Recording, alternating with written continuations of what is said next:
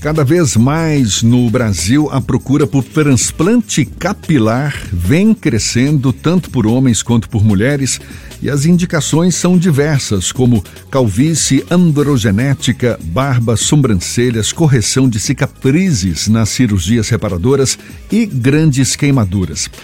Mas especialistas alertam sobre a banalização dos procedimentos estéticos e a importância de serem feitos por profissionais com a devida segurança já que no mês passado, por exemplo, um homem morreu na cidade de Feira de Santana após complicações durante um procedimento de implante capilar.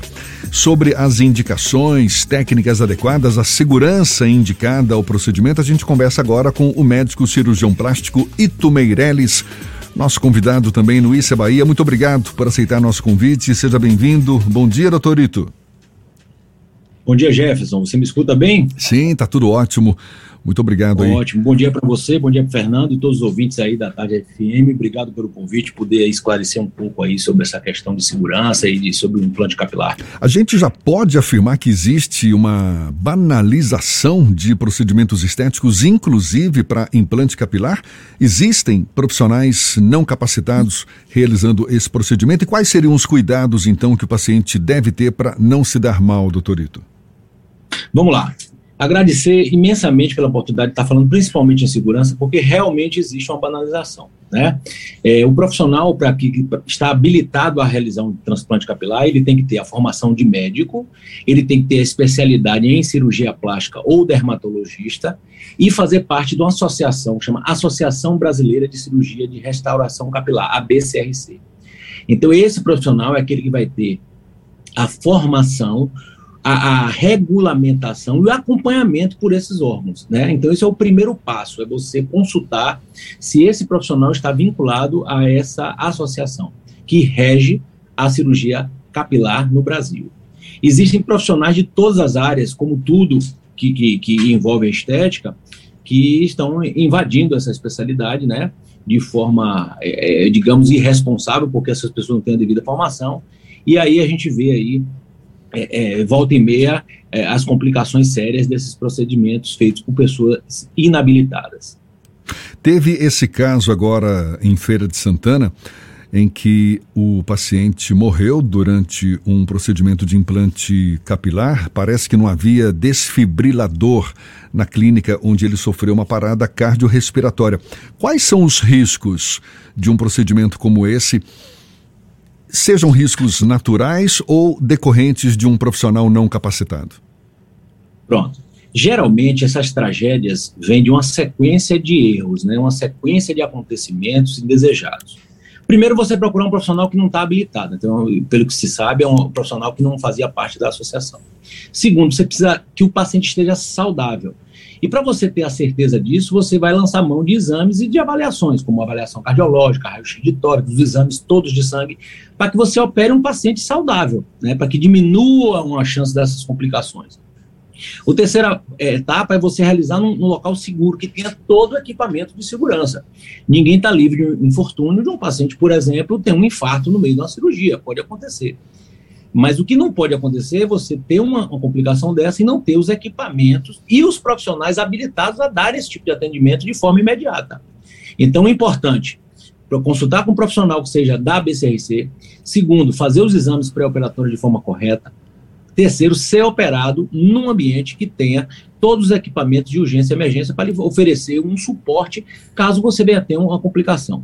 De forma geral, você cumprindo essas etapas, é um procedimento extremamente seguro, porque um paciente saudável, que vai ser operado num ambiente que tenha de preferência um anestesiologista para acompanhar e cuidar da saúde do paciente enquanto você vai fazer o seu transplante, e o paciente vai estar sedado de forma tranquila e segura, então, as complicações são mínimas quando você faz esse procedimento com segurança. Que são?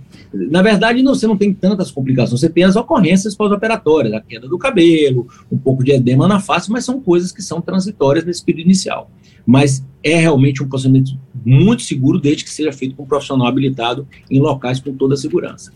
Doutor Doutor Ito, durante algum tempo esse tipo de procedimento era pouco comum aqui no Brasil. Tinham muitos brasileiros que viajavam para fora do país para ter acesso a esse procedimento, até, até pelo custo aqui.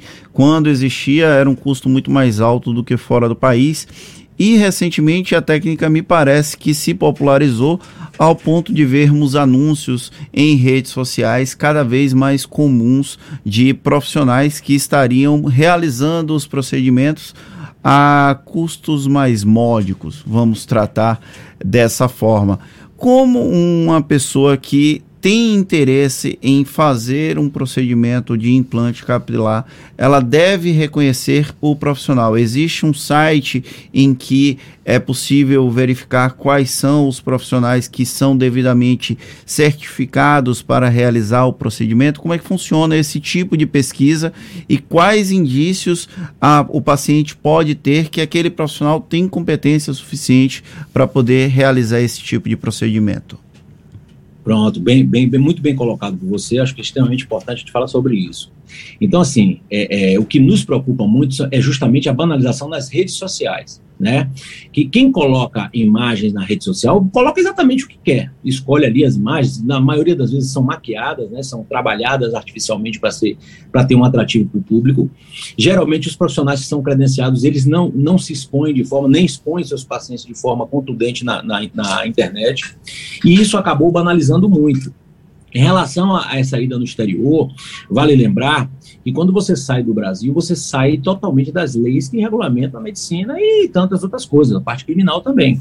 Então, é, é, por que, que esses custos são baixos? São países que não regulamentam quem deve e quem não deve fazer essa cirurgia. Geralmente, por exemplo, um país como a Turquia, a maioria das clínicas que tem lá são operadas por não médicos, são pessoas que são artesãs, que fazem tapetes, que são treinadas são colocados em larga escala para realizar esse transplante.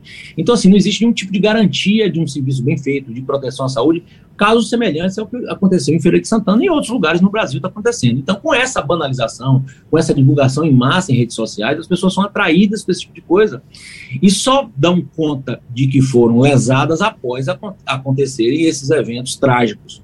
Então, assim, o profissional quer saber se, se a, o paciente quer saber se o profissional é habilitado. Entra no Google ABCRC, Associação Brasileira de Cirurgia de Restauração Capilar. Esse é o órgão que rege o cirurgião habilitado no Brasil. Ali vai ter um espaço que tem a cidade, o estado e o nome do profissional. Se você colocar o nome ali ele estiver ali naquele site, significa que você vai estar trabalhando, vai ser, vai ser operado por um, um, um cirurgião que está habilitado e que está regulamentado, ou seja, aqueles órgãos fiscalizam a gente 24 horas por dia. Você tem apoio, você tem a certeza de um bom atendimento. Então, o importante hoje é você consultar o profissional. Tem que ser cirurgião plástico ou dermatologista habilitado pela ABCRC.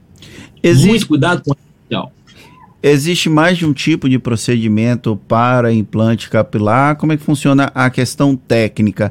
A pessoa pode escolher qual é a técnica ou depende do profissional? Cada profissional ele pode desenvolver mais de uma técnica? Como é que funciona isso? Pronto. A cirurgia capilar não é simplesmente uma técnica. O que, que, se, o que, que se prega hoje nas redes sociais, na internet? A técnica FUE, Tá? Então, o cirurgião especialista em. Não existe cirurgião especialista numa técnica, existe especialista, especialista em restauração capilar, existe especialista em gente, existe especialista em paciente. Então, quando o paciente vem na, na nosso consultório, a gente atende ele como um ser humano, um pai, um filho, uma pessoa que vai evoluir junto com ele a sua calvície e junto com ele a necessidade de você manter um, uma área doadora, por exemplo, que seja duradoura. Então a gente avalia o paciente como um todo. Para isso, existem várias técnicas. Desde o simples tratamento clínico, o tratamento clínico associado a alguns procedimentos é, minimamente invasivos e as diversas técnicas cirúrgicas. O que, que vai determinar isso? Primeiro, as necessidades do paciente seja a necessidade de densidade, de quantidade, seja a necessidade social do indivíduo. Às vezes, o indivíduo a gente precisa raspar a cabeça em determinadas técnicas e o indivíduo, por questões sociais, não quer se, se expor a esse tipo de, de, de, de, de, procedimento, de raspagem da cabeça. Então, existe uma técnica que vai ser selecionada junto com o paciente que não precise raspar a cabeça. Então, tem vários fatores que, que, que determinam isso. Primeiro, a expertise do cirurgião, a indicação e em conformidade com as necessidades e a disponibilidade do paciente. Então, isso geralmente é decidido em conjunto com o paciente. A gente expõe os prós e os contras de cada técnica, e a partir daí, é, junto com o paciente, a gente decide qual é o procedimento de maior eficiência, com menor é, é, possibilidade de, de problema para o paciente. A gente está conversando aqui com o Dr. Ito Meirelles, que é médico cirurgião plástico, sobre os cuidados, enfim, as questões referentes ao implante capilar.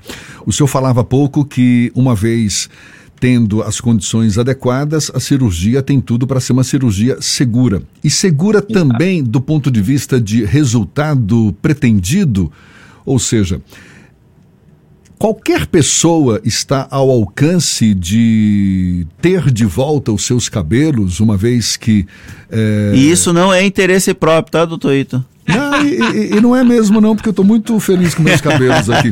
Mas a pergunta é essa: qualquer pessoa ela pode estar tá ao alcance desse desejo de recuperar os cabelos ou tem casos em que isso não é possível mesmo? Pronto, vamos lá. Então, tem alguns fatores que levam ao sucesso de uma boa cirurgia. Primeiro, você querer, depois, você precisar, depois, você poder procurar um profissional habilitado e realizar a cirurgia num local seguro. Esses são cinco princípios iniciais. O que, que limita a, a, o transplante capilar? A área doadora, a quantidade de fios de cabelo que o indivíduo tem para doar a serem transferidos para a de calvície. Por que isso? Porque à medida que você tira o cabelo, você vai fazer uma transferência, um transplante desse fio. Você vai tirar ele daquele local, com a raiz, com o bulbo por completo, e vai fazê-lo nascer em outro local. Aquele espaço que você retirou fica sem cabelo. Aquilo vira uma cicatriz. E para isso a gente tem que ter um limite de extração desses fios. Né? Isso, isso é o que dá a diferença de um transplante capilar bem feito para o mal feito, é justamente você tanto favorecer a área que precisa de cabelo, quanto preservar aquela área de doação.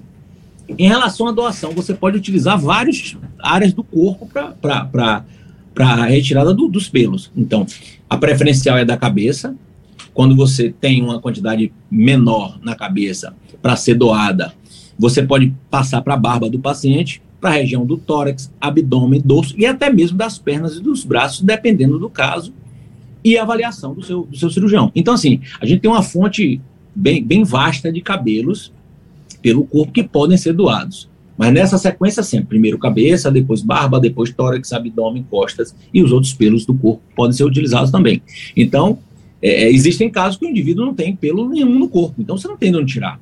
Não é possível hoje, com as técnicas tradicionais, com o que a gente tem hoje de aparato da medicina, você fazer transferência de um fio de cabelo para outra pessoa. Você até transfere, mas aquilo não consegue sobreviver, porque tem todo o material genético de uma pessoa e como um órgão que você, por exemplo, você transplanta um rim, o indivíduo fica tomando medicações para inibir o sistema imune a vida inteira. Não justifica um ser humano, por transplante capilar, ter que tomar essas medicações extremamente é, é, fortes para só para manter os cabelos. Então, assim, o indivíduo tem que ter cabelo no corpo para doar para a área doadora. E aí, qualquer pessoa que esteja saudável pode sim se submeter com, com uma boa um bom resultado. E do ponto de vista do custo, doutorito, é, procedimentos estéticos normalmente não são cobertos por planos de saúde. Acho que o SUS também não oferece esse tipo de serviço.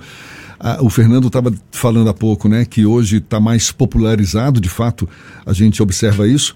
O preço também está mais em conta ou ainda é um procedimento muito caro? Olha, é, é, eu, eu, classifico assim: existe o preço, existe o valor, né? Então, assim, para ficar muito bem claro para a população, a gente tem que avaliar o seguinte: é um procedimento de 8 a 12 horas, portanto, é demorado. Os materiais, quando feitos por um profissional que honre o seu paciente, que tenha ética, são materiais descartáveis, importados, uma grande quantidade de material é gasto. Então, assim, é um procedimento que tem um custo elevado. Então, desconfie de qualquer cirurgia que tenha um custo baixo. Por quê? Porque exige uma equipe, pelo menos a minha equipe tem 10 pessoas. São 10 pessoas trabalhando por 8 horas, gastando oxigênio, quando isso existe em sala o tempo inteiro, energia, todo o material gasto, oxigênio. Então, assim, existe um custo elevado para essa cirurgia. Então, quando você tem um custo muito baixo, desconfie, porque isso vai ter retirado ou do seu conforto ou da sua segurança. Porque é impossível um procedimento desse que não é custeado pelo SUS, que seria espetacular se isso acontecesse, porque nós não temos só os casos estéticos, né? Nós temos a, a, as pessoas que, que sofrem scalp, é, é a, a, perda de parte do couro cabeludo, nós temos as pessoas que têm lábio leporino, por exemplo, que precisam de uma camuflagem na região do bigode para esconder cicatrizes, existem as queimaduras, né? Existe uma série de patologias que podem ser tratadas e isso justificaria uma, uma cobertura do SUS e até mesmo dos planos de saúde, né? Mas é uma coisa que tem um custo elevado, sim. Mas hoje você, com a facilidade de cartão de crédito, tem, existem, existem é, instituições que financiam esse tipo de coisa. Então, assim, é acessível não é tão caro como se pensava, mas é acessível. Agora, desconfie do que é barato, porque isso certamente vai sair da sua segurança ou do seu conforto. Tá certo, tá dado o alerta, então. Muito obrigado ao doutor Ito Meirelles, médico cirurgião plástico, dando essa aula pra gente aí sobre implante capilar. Muito bom tê-lo aqui conosco, seja sempre bem-vindo, bom dia e até uma próxima, então. Opa, muito obrigado, Jefferson, Fernando e todos os ouvintes da Tarde FM. Eu espero ter contribuído um pouco com a segurança da cirurgia no Brasil. Um forte abraço, um bom dia a todos. Tá, um abraço então. E olhe, mais uma conversa que vai estar disponível logo mais na íntegra nos nossos canais no YouTube, Spotify, iTunes, Deezer e Instagram. Agora, 8h46 na Tarde FM.